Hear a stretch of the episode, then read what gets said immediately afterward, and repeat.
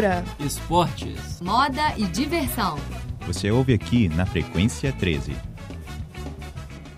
Bom dia, está começando agora a edição desta sexta-feira, 20 de maio de 2016, do Frequência 13. Eu sou Érico Mafra. E eu sou Nayara Oliveira. Agora são 8 horas e 40 minutos. A temperatura em Belo Horizonte é de 21 graus, com, tempe... com tempo parcialmente nublado. Já saiu o resultado da eleição para o DCE da PUC Minas. A repórter Ana Isabel traz mais informações. Centenas de estudantes acompanharam a apuração que começou ontem às 23 horas. 3.368 alunos participaram do processo eleitoral. E com 1.956 votos, a grande vencedora foi a Chapa 5 por todos os cantos. A segunda colocada foi a Chapa 2, Novos Rumos, com 774 votos. Foram sete anos sem alternância de poder. As eleições aconteceram nos dias 18 e 19 de maio. Foram abertas oito urnas aqui no Coração Eucarístico, espalhadas por diferentes partes da faculdade. Todos os alunos puderam participar, contanto que apresentassem documento com foto. A presidente da chapa é a aluna de comunicação, Tainá Nogueira. Esporte.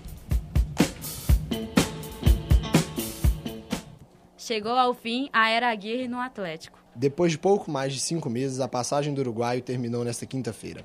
O ex-técnico da equipe alvinegra fez um pronunciamento na cidade do Galo, informando que está deixando o comando atleticano.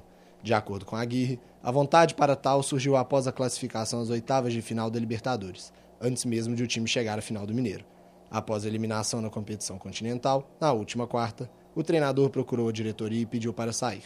O presidente do Atlético já está à procura de um novo técnico. Rumores apontam que a equipe alvinegra está próxima de fechar com Marcelo Oliveira, ex-comandante e bicampeão brasileiro com o Cruzeiro. João Dicker para o Frequência 13. A Libertadores teve mais dois jogos ontem. A repórter Elisa Diná conta mais pra gente. A noite de ontem foi marcada por jogos emocionantes na Libertadores. Na novela argentina, Boca gol, fez gol contra, empatou, teve jogador expulso e levou vaga nos pênaltis. Enquanto isso, na Colômbia, Atlético Nacional classificou em casa, nos acréscimos, vencendo o Rosário Central da Argentina por 3 a 0. 3 a 1, desculpa. Dessa forma, o Nacional enfrenta o São Paulo na semifinal do campeonato. Já o Boca aguarda definição do adversário, que sairá dia 24 no jogo entre Pumas e Independente Del Valle. Tecnologia. Olimpíada dos Games já tem data para acontecer no Rio de Janeiro. O e-Games, considerado a Olimpíada do Game, será nos dias 15 e 16 de agosto, na British House, no Parque Lage. O local vai abrigar eventos temáticos e relacionados aos Jogos Olímpicos do Rio 2016, além do e-Games, que é um torneio de jogos eletrônicos que dará medalhas e terá delegações do Brasil, Canadá, Estados Unidos e Reino Unido. Esse será o primeiro e-Games no mundo inteiro. O plano é que o evento, ao longo dos próximos anos, rode o mundo, sempre com delegações oficiais de cada país. Gustavo Massensini para o Frequência 13. Cultura. Mais notícias sobre o Rock in Rio com Vitor Fernandes. Começou ontem o Rock in Rio Lisboa, no Parque da Bela Vista, na capital portuguesa. Bruce Springsteen foi a atração principal da noite. Serão cinco dias de evento, com atrações de diversos estilos musicais. Bandas e cantores consagrados como Maroon 5, Ivete Sangalo, Queen, Ferg e Gabriel Pensador irão se apresentar no festival. Os ingressos podem ser adquiridos pelo site Rock in Rio. É, o evento acontece hoje nos, e nos dias 27, 28 e 29 de maio. E aí, Nayara, conta um pouquinho pra gente sobre o FIT BH. O 13º Festival Internacional de Teatro, Palco e Rua começa hoje em Belo Horizonte. Considerado um dos maiores festivais internacionais de teatro do país e um dos cinco principais da América Latina, o FIT é realizado pela Prefeitura de Belo Horizonte por meio da Fundação Municipal de Cultura. O evento acontece a cada dois anos e traz variadas atrações de diferentes nacionalidades. Hoje, a abertura do FIT fica com o espetáculo francês Les Girafes.